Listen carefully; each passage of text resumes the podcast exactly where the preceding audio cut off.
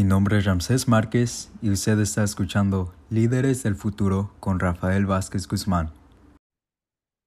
Y muy buenos días, buenas tardes, buenas noches, dependiendo cuando está recibiendo esta información. El día de hoy queremos hablar muy brevemente acerca de la visa especial para jóvenes y jovencitas migrantes, conocida en inglés como the Special Immigrant Juvenile Status. Una de las cosas que ha sucedido en los pasados dos a tres años es muchos jóvenes y jovencitas han llegado al país. Y como resultado de eso hay muchos y muchas de ellas que vinieron sin papá, o sin mamá o sin ambos de sus padres, sea porque estaban huyendo de violencia, había problemas allá en su país, ah, como lo vimos en Honduras, por ejemplo, y como resultado de eso muchas personas han llegado aquí. Otras personas llegaron hace ya años a esta comunidad en los Estados Unidos y como resultado de algún desacuerdo entre mamá o papá, la persona se separó, por ejemplo. Y como resultado de esto, ahora tenemos jóvenes y jovencitas que podrían beneficiarse de una visa es importante de que pasemos esta información a otras personas en la comunidad para que puedan aprender y beneficiarse. Sabemos que el programa de DACA no funcionó para muchas personas y por esta razón es importante de que sepamos de las muchas opciones que existen para muchos y muchas personas en este país. Entonces, la visa especial para jóvenes migrantes es una visa que existe y estas son las reglas. Los requisitos dicen que la persona, antes de aplicar para esta visa, tiene que ser menor de 21 años, soltero o soltera, y que hay evidencia que fue víctima de abuso, sea físico, emocional, el cual es un poquito más difícil ah, comprobar, pero físico por por seguro, por ejemplo, abandonamiento o negligencia de padre o madre de familia. Entonces, en la forma que se nos ha explicado a nosotros, nosotras, ya que no somos abogados y abogadas, se nos ha explicado que, por ejemplo, hay familias donde la madre huye a los Estados Unidos con su hijo o su hija menor de 21 años porque papá era un alcohólico y era muy abusivo y hay evidencia de todo esto.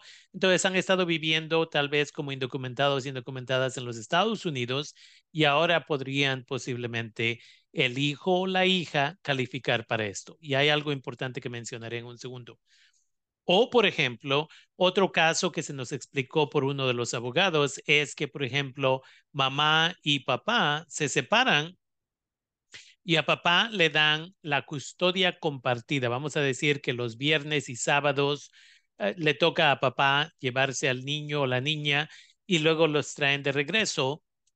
Pero después de que la corte decidió esto, el papá paga su mensualidad, pero no viene a ver al niño o la niña hasta su cumpleaños. Entonces pasan meses y meses y nunca viene.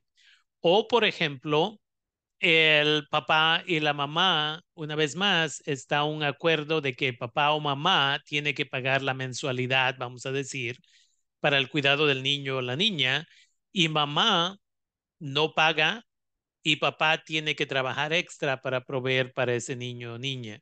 Y hay muchos otros ejemplos. La otra cosa cuando hablamos de abandonamiento o negligencia a veces tiene que ver con que, y eh, sabemos de un caso, donde papá se emborrachó y esto es hace años, lo deportaron por razón de eh, esto de estar borracho y manejando, lo agarraron, fue a la cárcel, lo deportaron. Él decidió emborracharse y de esa razón demostró negligencia y en un futuro fue abandono porque papá vive en otro país y la hija vivía aquí. Entonces, hay muchos ejemplos como estos. Y entonces se le invita a la comunidad de que pasen esta información porque una vez más tenemos gente que ha venido a vivir a los Estados Unidos en los pasados años y no sabe de este tipo de información. Entonces se le invita que pasen esta información. Obviamente estamos haciendo esta información accesible en el condado de Sonoma, pero queremos que sepan que esto puede suceder en todos los Estados Unidos Entonces se le invita a la comunidad que sepan esta información. Es más difícil en otros condados, es más difícil en otros estados a veces convencer a los jueces y juezas para que apoyen esto, pero es posible si encuentran un buen abogado o abogada. Ahora, en el condado de Sonoma estamos, hemos estado apoyando y pidiendo y exigiendo para que haya un abogado o abogada que pueda hacer este trabajo. Entonces, es importante de que sepan lo que yo pienso es que hay en el condado de Sonoma por lo menos 300 niños o niñas que deben de calificar para esto, simplemente no saben de este programa.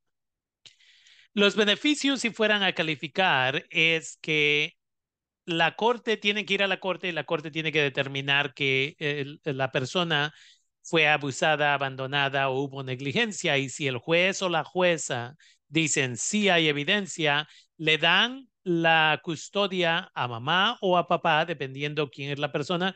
A veces se la dan a un tío o tía, a veces se la han dado a otras personas. Por ejemplo, conozco de una maestra que decidió ser la persona que sí iba a ser responsable. Entonces, se puede hacer de diferentes formas, pero esa persona, ya que califica, entonces puede el abogado o abogada aplicar para que puedan beneficiarse de la residencia, lo cual toma tres o más años. Queremos que sepan que no es inmediato. Y en un futuro, esa persona podría calificar para aplicar para la ciudadanía. Agarrarían la residencia, esperarían unos años sin meterse en problemas. La otra cosa aquí es que ese tipo de persona, ya que agarran esta este beneficio podrían calificar para poder comprar, crear crédito en un futuro y comprar propiedad, por ejemplo. Podrían ir al colegio, la universidad, pero no pueden agarrarle papeles a mamá o papá. Vamos a decirle que papá fue el que abandonó al niño o la niña. Entonces, si viven con mamá, mamá no puede agarrar la residencia como beneficio de esto. O vamos a decir que mamá abandonó al hijo o la hija. He visto esos casos donde tuvimos un caso donde una mamá se fue y se desapareció y llamaron a la policía, esto y lo otro, y la policía local regresó y dijo, lo único que podemos decirles es que la mamá ya no quiere nada que ver con esta familia. Una vez más, ahí el papá es el que se queda encargado de la, del niño o niña pero el papá no puede agarrar residencia si el niño o niña agarra la residencia. y en un futuro ese tipo de estudiante podría beneficiarse de aplicar para FAFSA, que es ayuda del gobierno federal para que vayan al colegio o la universidad. Una cosa importante aquí, estos niños, estas niñas deben de estar en la escuela, deben de echarle ganas, porque no es simplemente de que aquí están tus papeles y ya. La idea es que existe ese beneficio para que puedan mejorar sus vidas y no tengan que depender del gobierno de los Estados Unidos en un futuro. Entonces, es súper importante de que sepamos de esto y se le invita a que compartamos esta información con la comunidad. Para la gente del condado de Sonoma, se le invita que se comunique con nosotros, nosotras. Si usted conoce de alguien en esta situación, pueden mandarnos un correo electrónico a líderes del futuro yahoo.com y de ahí podemos referirles a un abogado o abogada de confianza en el condado de Sonoma. También hay un abogado de confianza en el condado de Marín. Pero una vez más, es súper importante de que sepan esto. También queremos recordarles que tenemos nuestra página web, líderesdelfuturo.org si van a esa página, de ahí pueden conectarse con nuestro Instagram, que es líderes-del-futuro con doble O, para que ahí ponemos información de muchas cosas, incluyendo inmigración, pero también diariamente ponemos videos de salud mental. 15 segundos cada video típicamente. Y de ahí de mi página web, Líderes del Futuro, también pueden encontrar información acerca de libros que recomendamos, incluyendo el libro que yo escribí en inglés y en español para padres que llegaron a los Estados Unidos y no saben cómo funciona el sistema educacional, no saben cómo apoyar a sus hijos, sus hijas, ese libro fue creado para que nuestros hijos y nuestras hijas pudieran uh, sobresalir. Entonces ahí está esa información y de ahí también pueden ligarse a el canal de YouTube.